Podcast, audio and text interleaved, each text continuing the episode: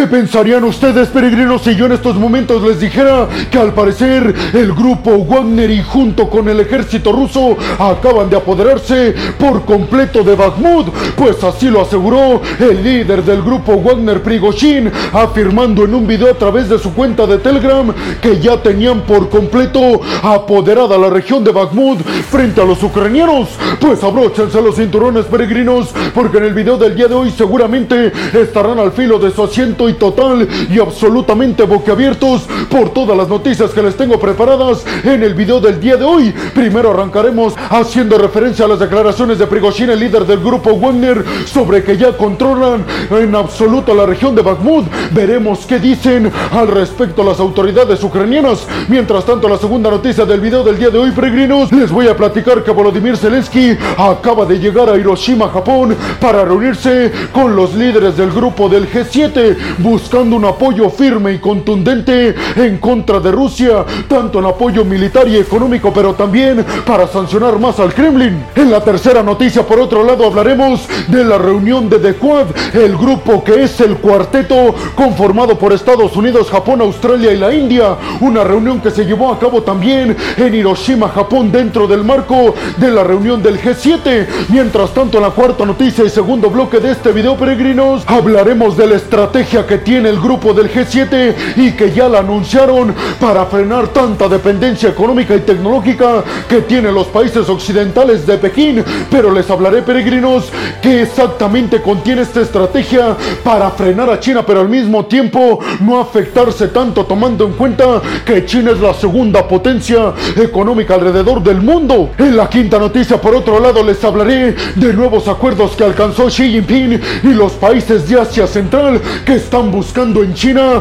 aquella dependencia que ya no quieren tener de Rusia y Vladimir Putin, algo que seguramente no le viene del todo bien a Rusia porque está perdiendo influencia en Occidente en manos de Estados Unidos y de sus aliados, pero al mismo tiempo está perdiendo alianzas cercanas que tenía con países en manos de China, su supuesto socio y aliado. Y por último, la sexta y última noticia del video del día de hoy, hablaremos de sanciones que implementó el Kremlin en contra de 500 diplomáticos estadounidenses. Yo soy Alejandro Peregrino, aquí arrancamos. Bienvenidos a un nuevo video de geopolítica en el cual, como ustedes ya saben, les voy a platicar lo más importante que ha acontecido a niveles diplomáticos y geopolíticos alrededor de todo el mundo. Y vámonos rápidamente con la primera noticia del video del día de hoy, peregrinos, que viene desde un video que publicó en su cuenta de Telegram Prigozhin, el líder del grupo Wagner, en donde aseguró que la región de Bakhmut estaba absoluta y completamente tomada ya por los rusos. Sin embargo, peregrinos, las autoridades ucranianas aseguran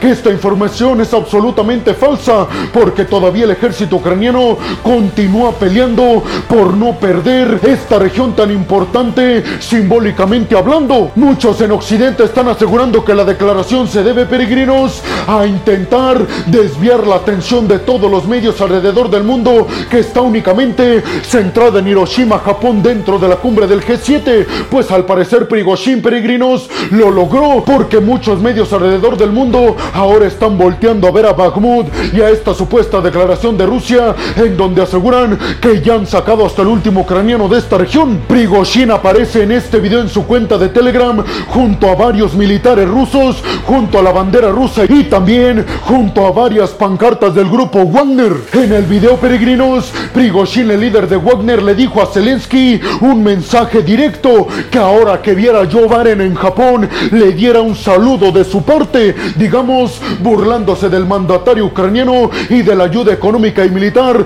que está poniendo Estados Unidos a favor de los ucranianos. Prigozhin además dijo en el video que para el 25 de mayo se van a retirar absolutamente de Bakhmut y que esto significaría que van a cederle el control a las tropas oficialistas militares del Kremlin, es decir, que ya cumpliendo su objetivo que es tomar Bakhmut, se van a retirar el 25 de mayo y quedarán a cargo militares del Kremlin. Sin embargo, al final de este video, peregrinos, Prigozhin arremetió en contra de Sergei Shuigu, el ministro de la defensa rusa, asegurando que pese a su incompetencia, Wagner logró los objetivos encomendados por Vladimir Putin en la región de Bakhmut, pese a la incompetencia del principal mandatario militar en el Kremlin. ¿Qué piensan ustedes, peregrinos? ¿Creen realmente que Rusia ya se apoderó por completo de Bakhmut o creen que esto representa una estrategia para desviar la atención de la cumbre del G7 a otras cuestiones como esta de Bakhmut? ¿Creen que Ucrania ha logrado su objetivo de centrar mucha atención y digamos desgastar al ejército ruso en esta región de Bakhmut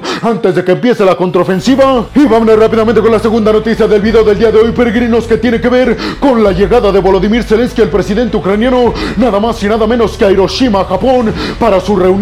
con los líderes del grupo del G7, recibido peregrinos muy felizmente por diplomáticos de las siete principales economías democráticas del mundo. Inmediatamente, peregrinos, Zelensky se reunió cara a cara con el presidente francés Emmanuel Macron, con la primera ministra italiana Giorgia Meloni, con el primer ministro británico Rishi Sunak y con el líder de la India Narendra Modi. Macron le dijo en esta reunión bilateral a Zelensky que Francia se mantendrá todo el tiempo que sea necesario hasta vencer a Rusia. Aseguró en términos militares y económicos que no les quepa duda a los ucranianos que sus compatriotas franceses estarán codo a codo luchando frente a los rusos. Además, peregrino Zelensky hizo unas declaraciones llegando a Hiroshima, Japón, asegurando que le va a agradecer personalmente a Joe Biden, el presidente de los Estados Unidos, por aceptar el que tropas estadounidenses entrenen a pilotos ucranianos para que sepan operar a la perfección los aviones de combate estadounidenses F-16, lo que significaría peregrinos si usamos la lógica que Estados Unidos y los aliados occidentales próximamente cuando estén listos los pilotos ucranianos le van a enviar aviones F-16 a Kiev. Por otro lado, Narendra Modi, el líder de la India, aseguró que su reunión con Zelensky bilateral fue demasiado constructiva y que le recordó a Zelensky que la India va a ser uno de los países que liderará un nuevo acuerdo de paz entre Rusia y Ucrania. Sin embargo, Zelensky dijo que le presentó el plan para la paz ucraniano a Narendra Modi, el líder de la India, en donde se estipula que tiene que ser regresada a la península de Crimea y todos los territorios que les ha arrebatado el Kremlin a Ucrania. Además, peregrinos, el día de mañana Volodymyr Zelensky se reunirá con los demás líderes del grupo del G7 en una reunión en conjunto entre los siete líderes y Volodymyr Zelensky. Además, Zelensky se reunirá con Narendra Modi, el líder de la India, y con Lula da Silva, el presidente brasileño, que también ya están en Hiroshima, Japón, participando en la cumbre del G7. Y por último, Zelensky se reunirá con Jun Suk Yeol, el presidente surcoreano, y con Anthony Albanese, el primer ministro de Australia. ¿Ustedes qué piensan, peregrinos? ¿Qué creen que significa la presencia de Volodymyr Zelensky en esta reunión del G7, en la cumbre de los que dicen son los líderes mundiales alrededor del mundo? ¿Creen que era importante mandar el mensaje de que Volodymyr Zelensky está tan cercano a los aliados occidentales que se presenta en una cumbre de tan alto nivel diplomático como es la cumbre del G7? Y vámonos rápidamente con la tercera noticia del video del día de hoy, peregrinos, que tiene que ver con la reunión que se llevó a cabo por parte del grupo de Quad, el cuarteto que lo componen Australia, la India, Estados Unidos y Japón, porque esta reunión se llevó a cabo en Japón, peregrinos, en el marco de la cumbre del G7, pues porque recuerden que Joe Biden pospuso su visita a Australia donde iba a ser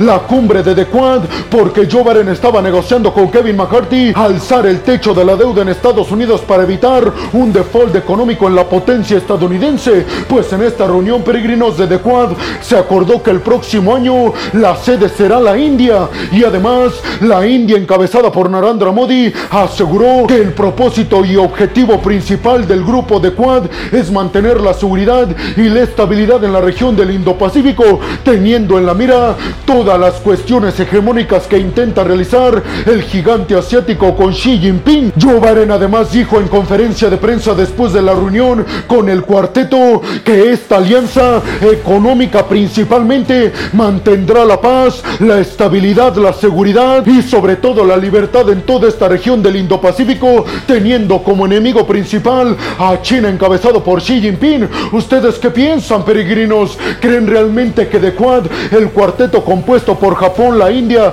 Australia y Estados Unidos, tengan el poderío económico para quitarle la hegemonía económica a China en toda esta región de Asia y el Indo-Pacífico? Y vámonos rápidamente con la cuarta noticia del video del día de hoy, peregrinos, que tiene que ver con que el G7 acaba de publicar su estrategia para frenar lo que ellos dicen, una política agresiva por parte del gigante asiático en términos económicos, poniendo en riesgo, según los líderes del G7, la autonomía y la integridad de todos los miembros del grupo del G7. Especificaron que lo que van a arreglar es la cadena de suministro que en estos momentos depende muchísimo del gigante asiático y de la capital Pekín, asegurando que van a intentar ingresar a otros países confiables y socios de Occidente, como por ejemplo la India, Brasil, Corea del Sur, Australia, Japón e inclusive países como Colombia y México en nuevas rutas para cadenas de suministro seguras en donde China sí participe,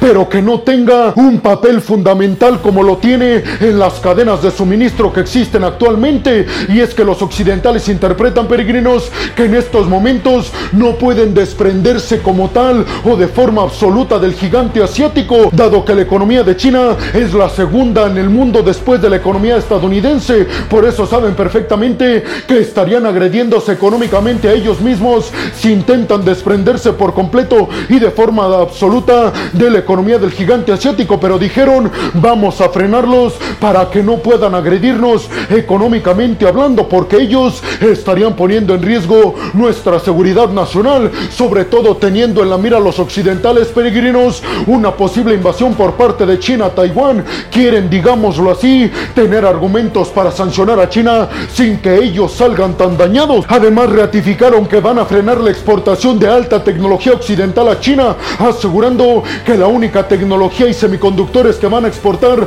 al gigante asiático son los necesarios para que la industria en China no se pare y no afecta a las economías occidentales, pero aseguraron que microchips de alta tecnología que China está utilizando para reafirmar y aumentar su poderío militar ya no van a llegar al gigante asiático por parte de países del bloque de la Unión Europea, por parte de Estados Unidos y de Japón. ¿Ustedes qué piensan, peregrinos? ¿Creen realmente que el G7 pueda frenar y contener al gigante asiático en sus ambiciones de convertirse en la potencia hegemónica alrededor del mundo sin resultar dañados. Y vámonos rápidamente con la quinta noticia del video del día de hoy, peregrinos. Y es que se llevó a cabo la cumbre entre China y los países de Asia Central, en donde se anunciaron programas de cooperación e inversión por parte de China en estos países que antes eran dependientes, muy dependientes, mejor dicho, del Kremlin. La cumbre se llevó a cabo en Xi'an, una región muy importante económicamente hablando del gigante asiático, y tuvo como objetivo, como ya se los dije, peregrinos, el que China presentar un plan de desarrollo para todos y cada uno de estos países y además presentar un plan para invertir muchísima más cantidad de dinero y potenciar el crecimiento económico de estos países. Así que peregrinos, aquellos que afirmaban que Vladimir Putin y Xi Jinping eran socios cercanos e inclusive amigos, con esta cumbre queda comprobado, peregrinos, que lo único que le interesa a China es construir lazos económicos y digámoslo así, hacer negocios. No le interesa la amistad de Vladimir Putin y de Rusia. Tanto es así, peregrinos, que le ha cumplido la promesa y el deseo a estos países de Asia Central de que ya no quieren depender tanto económicamente de Rusia, pues ahora ha llegado China a tenderles la mano. ¿Cómo creen que reaccionará Vladimir Putin y los rusos al ver que China también les está comiendo el mandado en varios países donde Rusia era la única potencia líder en temas económicos y militares? Y vámonos rápidamente con la sexta y última noticia del video del día de hoy, peregrinos, que tiene que ver con que desde Rusia acaba de sancionar a casi 500 diplomáticos estadounidenses. En esta lista se incluye al expresidente de los Estados Unidos, Barack Obama. ¿En qué sentido van estas sanciones, peregrinos? Pues a que estos líderes ya no podrán pisar territorio ruso si es que así lo quisieran. Además, giraron una orden de aprehensión en Rusia en contra del presidente de la Corte Penal Internacional debido a que este giró una orden de aprehensión en contra de Vladimir Putin por sus crímenes de guerra en Ucrania. ¿Ustedes qué piensan, peregrinos? ¿Creen realmente que este tipo de sanciones por parte de Rusia a Estados Unidos afectan en algo a la potencia estadounidense? Y bueno, hemos llegado al final del video del día de hoy, peregrinos. Les quiero agradecer muchísimo todo el apoyo que me dan porque sin ustedes yo no podría hacer esto que es lo que más me apasiona en el mundo. Así que muchas, pero muchas gracias, peregrinos. Sin más por el momento, nos vemos en el siguiente video de Geopolítica. Hasta la próxima.